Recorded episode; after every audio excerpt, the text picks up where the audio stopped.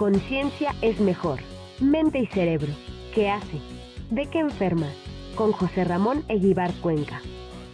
Ya está con nosotros el doctor José Ramón Eguíbar.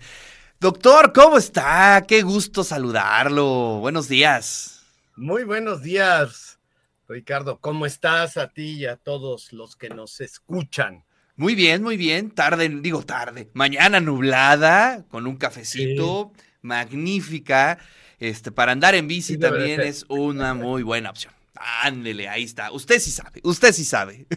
Sí, sí, si no, este, se hace difícil eh, el iniciar actividades, pero aquí con mucho gusto de estar con ustedes.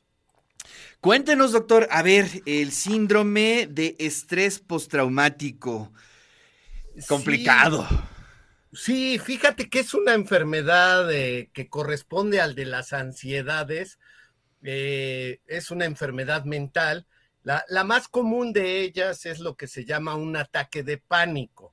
Y a lo largo de la vida alguna vez hemos tenido algo que se parece o que es un ataque de pánico. Por ejemplo, eh, no sé, al subirte en un juego de repente sientes mucha angustia, se te va la respiración, te sudoras, eh, te aumenta el latido cardíaco y en algunas ocasiones se puede tener la sensación inminente de muerte o de que algo va a pasar, que algo grave te puede pasar. Eh, puede ser cuando estás subido en un juego o puede ser cuando eras niño que te encerraron en un closet, por ahí alguien que te hacía acoso, ¿verdad? Y te metió en un closet y le cerró y se fue y se carcajeaba un primo, un amigo, qué sé yo. Ese tipo de, de, situaciones se llaman ataque de pánico y es, digamos, lo más conocido. La otra cosa que es un componente muy grande son las fobias, que pueden ser desde fobias sociales, estar, o agorafobia se llama, cuando claro. estar en lugares abiertos, eh, eh, perdón, cerrados, que donde no tienes aparente escapatoria. Por ejemplo, estar en un elevador, la sensación de, estar en, en un elevador, pues no es agradable, ¿verdad? generalmente está sudoroso, huele feo, eh, es un espacio cerrado, algunas veces se mueve muy rápido, pero otras veces es tremendamente lento. Entonces, aunque vaya uno al quinto piso, este, el elevador ya no opera adecuadamente, ¿no? Y ahí va lentamente. Esas son las, las ansiedades más comunes. Hay otra que fue descrita originalmente en veteranos de guerra, que se llama síndrome de estrés postraumático. ¿Y qué quiere decir esto? Por ejemplo, eh, sobre todo en los veteranos de guerra que tuvieron la experiencia cuando se matan civiles. Eh, los, los, militares no deben de atacar a los civiles, se deben de atacar entre militares. Esa es parte de la norma que deben de tener, ¿verdad? Un cuerpo armado. Entonces, cuando te dan la orden de matar a un civil, pues los militares también tienen que obedecer las órdenes y después pueden desarrollar, sobre todo si tienen principios éticos fuertes, pues eh, replantearse la situación desde un punto de vista ético, ¿no? Hice lo correcto, sí, porque obedecía a mi superior, pero no debería yo de haber matado eh, civiles. Y muchas de las películas de Vietnam, si ustedes se acuerdan, Plató, etcétera, se, Pelotón, perdón, en español, eh, se dedicaban a este, este análisis de, del conflicto que puede tener alguien que tiene que obedecer órdenes, pero que van a cosas que hacen cosas que van en contra de su ética, de sus principios, etcétera. Eh, la otra cosa es que se muere alguien cercano a ti, por ejemplo, por una granada, y sea el estallido de la granada eh, lo que vas a remem rememorar. Entonces regresan esos veteranos de guerra a la vida civil, algunos de ellos con daños, y cuando oyen, oyen la explosión de un cohete, les recuerda aquella vez de la granada y cómo perdieron a un amigo, y pueden tener reacciones inclusive violentas, ¿no? Se reviven esa situación. Eh, fue descrito por allá en los 70 precisamente después de la guerra de Vietnam y quedó como un asunto, reitero, de veteranos de guerra, particularmente en Estados Unidos, que ha estado involucrado en muchas guerras desde después de la Segunda Guerra Mundial. Sin embargo, puede suceder en una persona como tú o como yo. por ejemplo, que te toque la mala suerte de ver un accidente donde hay muertos o cuerpos destrozados. Y ahora en México, pues que te toque una balacera. De ahí salió mi, mi, mi pensamiento para retomar este tema y hacerlo de, pues, compartirlo con todos ustedes, que es esta experiencia que puede ser muy traumática, ¿no? De ver a alguien que está a tu lado y que estás en un restaurante y entran un grupo de sicarios y, y pues eh, ametrallan al que está junto de ti. Claro. brinca sangre o lo que sea y te cae a ti, bueno, pues puedes desarrollar síndrome de estrés postraumático. Eh, el problema es que no hay un modelo ideal en animales para hacer estudios. Se ha hecho uno en ratas, nosotros lo estamos haciendo en el laboratorio, que se llama condicionamiento al miedo, que de alguna manera es lo que te pasa, ¿no? El síndrome de estrés postraumático podemos reducirlo al condicionamiento al miedo. El soldado oye, el, eh, que, que es veterano de guerra, oye un cohete y recuerda cuando él estaba en la trinchera y que murió su amigo. Y realmente eso fue un condicionamiento al miedo, porque si tú ves al, amigo que está a un lado tuyo morir o te toca la mala suerte de estar en el restaurante donde los sicarios se entraron a matar al de enfrente, tú tienes un condicionamiento al miedo, de tal manera que la próxima vez que vayas al restaurante y se den ciertas condiciones, tú puedes recordar esa situación y volverla a vivir. Y eso es lo que se llama síndrome de estrés postraumático. Y es una línea de investigación que es muy importante, no porque la estemos haciendo nosotros en el laboratorio en colaboración con la doctora Carmen Cortés y la alumna de doctorada Adriela Frierro, sino porque realmente está tomando muchos, muchos roles. Eh, puede ser también un accidente aéreo, puede ser ayer que vi que hubo intentos de suicidio en las líneas del metro. En fin, esta situación que salimos después de la pandemia, yo diría un poco caótica, llena de ansiedad, de estrés. No sé si tú te has dado cuenta.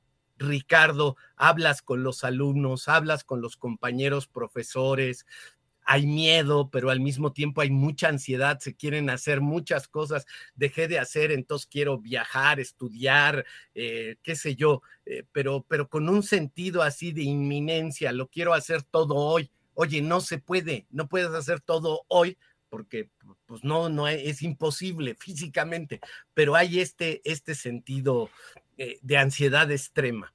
Entonces, habría que buscar mecanismos que redujeran esa situación de estrés prácticamente incoercible, incontrolable, ¿no es cierto? Y también leyendo me, descubrí de dos cosas que son muy importantes. Una es el yoga o equivalente, cualquier cosa que te relaje, puede ser tai chi, puede ser, hay varias este, estrategias.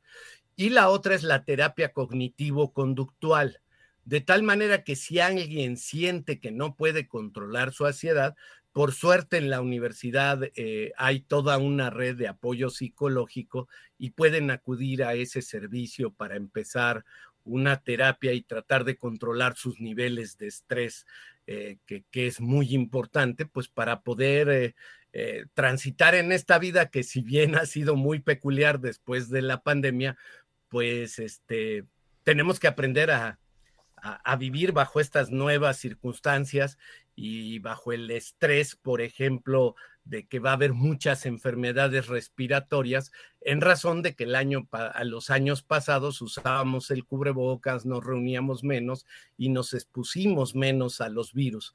Y eso, pues, por ejemplo, ha hecho que haya ahorita un brote de un virus que tiene un nombre también muy, muy peculiar, virus incital respiratorio. Y hay muchos casos en niños, porque esos, algunos de esos niños nunca convivieron, ¿no? Claro. No fueron a, al servicio maternal o al jardín de niños, simple y llanamente porque la pandemia se los impidió y ahora son muy susceptibles a enfermarse de las vías mm. respiratorias en este periodo otoño-invierno. Lo mismo está pasando con nuestra salud mental, ¿no? Estuvimos aislados y ahora queremos pues convivir mucho, que eso está muy bien, pero pues hay que aprender a ir manejando la situación para no transitar hacia una enfermedad mental. Wow, oye, es que es bien interesante, además del contexto de la pandemia, eh, creo que México especialmente vive una atmósfera de violencia terrible, ¿no? Es decir, eh, en muchos niveles, lo que planteabas, ¿no? Es decir, sí, este, pues desafortunadamente estamos normalizando ver ese tipo de escenarios, pues prácticamente en cualquier lugar, ¿no? Y creo que es bien importante como tener investigaciones, tener eh, todo lo, toda la información necesaria para un poco contrarrestar esto. Porque sí, la atmósfera de violencia por un lado, el tema de la pandemia, híjole, pues este, complejísimo lo que estamos viviendo, doctor. Así es, sí, yo creo que es una situación eh, inédita y en el caso de México en particular, pues esto, ¿no? O sea, el que ayer dos personas se quieran suicidar, realmente nos debemos de replantear como sociedad y, los núcleos, su núcleo de amigos, su núcleo familiar, qué estamos dejando de hacer que esta persona considera quitarse la vida. Entonces, eh, si hay una situación peculiar, debemos de aprenderla a manejar, debemos de hacer más investigación para tratar de que quienes sufran, por ejemplo, un síndrome de estrés postraumático, pues tratarlo de quitarle de la memoria esto o hacer menos, eh, que la reacción sea menos violenta cuando recuerde esa situación. Pero, está, pero te digo, aunque fue descrito en condiciones de guerra, pues de alguna manera en algunas zonas del país hay condiciones de guerra. O sea, sí, sí, por supuesto. Este, yo no sé si lo pienses, pero hay algunos lugares, a mí me acaban de invitar y me hubiera encantado ir a la Enés Morelia. Y dices, pucha, pero hay que cruzar a través de Michoacán, no, mejor no voy. Claro. Este, sí, sí, sí, un Estado violento. Hay zonas muy identificadas, ¿no? Sí, sí. Puebla realmente sigue siendo un estado donde, si bien sí hay, está en niveles todavía razonables. Ojalá y fuera mucho menor o, o muy cercano a cero. Pero hay estados donde realmente la cosa es muy, muy complicada. Oye, o el tema de los niños. También la semana pasada vimos una nota de una maestra, ¿no? Que ah. pues eh, trata de eh, tener un protocolo ahí, este, con los niños ante las balaceras. Y días antes habían corrido un maestro porque les había enseñado a sus alumnos cómo actuar en caso de balaceras en su aula. Híjole, pues eso este, nos está, es un indicador, ¿no? De que pues la cotidianidad o la violencia ya está metida en el día a día de la gente, si no me equivoco, en Sonora. Sí, en, el estado de Sonora, que es uno de, los más violentos y donde, por cierto, está el, ex eh, jefe de la Policía Federal, ¿no? Como se llame y lo que ello sea. Entonces, yo, creo que aquí no es cuestión de, de, partidismos ni de política, sino de tratar de resolver una situación que impacta mucho a los niños, como tú dices, y es grave porque pueden desarrollar síndrome de estrés postraumático o de nuestros propios jóvenes, ¿no? Eh, los jóvenes universitarios son sujetos de, de, frecuentemente de asaltos que les quitan el celular, que les quitan su mochila, eh, etcétera, etcétera. Entonces, como sociedad creo que es un momento en que debemos de replantearnos muchas cosas y empezar a buscar vías de solución a largo plazo, a corto, mediano y largo plazo, que haga que esta generación de jóvenes pues pueda vivir mejor cuando ellos eh, lleguen a, nuestras edades. Este, eh, creo que eso es muy importante y también es parte de la labor de una universidad como esta, que tiene un altísimo compromiso con la sociedad y sobre todo con los, con los estudiantes. Eh, hace unos días se salicaron los manuales nuevos de la mentoría y de quienes acompañan a los estudiantes, yo les diría desde este foro que se acerquen a esas personas especializadas, a los que los guían para que vayan resolviendo no solo los aspectos educativos, que son muy importantes, pero en su formación integral, su salud física, su salud mental, eh, etcétera, etcétera, sus relaciones interpersonales. Algunos de ellos tienen problemas serios, por ejemplo, de para la convivencia, pero pues es parte de la tarea que nos toca, Ricardo. Tú que das clases, yo que doy clases, la rectora que da clases, que eso es muy importante, porque entonces estás pulsando de manera vívida cómo están los estudiantes, qué es lo que hacen, qué es lo que les preocupa, etcétera, etcétera.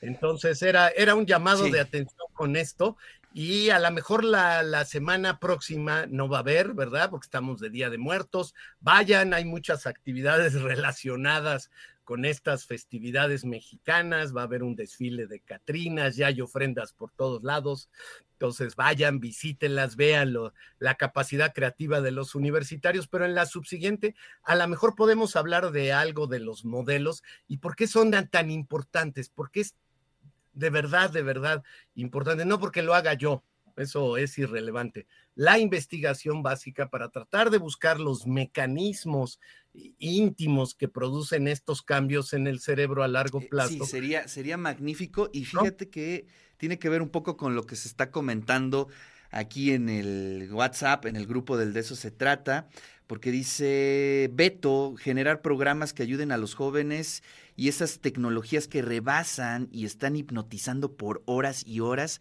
y se pierde de la realidad. Creo que ese es un muy buen tema que habría que analizar. También dice aquí Felipe, eh, la, la, violencia no es algo inédito, empezó desde el 2006, yo diría que desde un poquito antes. Pero bueno, Beto también dice, existe una psicosis en la sociedad por la inseguridad, la pandemia, la economía decadente, esa violencia sin ninguna respuesta. Mario Portillo eh, también eh, nos manda saludos. Pues sí, es un tema que sí, sí, sí, sí prende a la audiencia y creo que podríamos eh, irlo retomando en la siguiente semana, doctor. Me, me, parece, creo que sería muy importante y ver qué le podemos preguntar a un modelo animal que después nos ayude a llevarlo, digamos, para la parte terapéutica en el humano, pero también la parte de los investigadores sociales, eh, pues deben psicólogos, sociólogos, eh, relaciones internacionales. Hoy por hoy hay muchísimos conflictos y, si uno ve el entorno global, es muy diferente hace 10 años, ¿no? o sea, para, hablar, y no sea culpable ahí la, la, la pandemia, sino más bien hemos perdido este sentido del diálogo, del, de la base de la democracia, que es el diálogo. Tratar de establecer acuerdos a través de, de una de las cosas más poderosas que tiene el humano, que es su palabra, su lenguaje, eh, sí, con distintas convicciones, pero siempre se pueden llegar a acuerdos y a, convivir, ¿no? Yo, yo siempre he dicho, una cosa que me sorprende y entre más leo, más me sorprenderá, cómo había un país construido, sí, bajo cierta, bajo la mano de, de Brostito, que era muy grande y muy fuerte, que se llamaba Yugoslavia, y en unos cuantos años salieron siete países de ahí, una provincia independiente, y están peleados todos contra todos, cuando hacía antes de la guerra de Yugoslavia, pues vivían juntos, bien o mal, pero pues tenías un vecino musulmán y ahora lo matas, o sea, ¿qué pasa ahí? Ahí, ahí hay algo que deberíamos de replantearnos socialmente, psicológicamente, cómo aprender a convivir con el otro, aunque sea diferente a ti. Pues verlo eso como una fuente de riqueza que es lo que es. Doc, muchísimas gracias. Le mando un fuerte abrazo. Y pues por ahí nos vemos, ¿no? Este, en la visita a las ofrendas. Así es, así es. Vayan, vayan, están muy bonitas las del Calorino, hay unas en la torre, por todos lados los universitarios y su capacidad creativa está y creo que pasado mañana, ¿no? Es el desfile de Catrinas. vayan y acompáñenos a, todo el público y a, a los estudiantes que vayan de una a otra facultad. Muy buen día.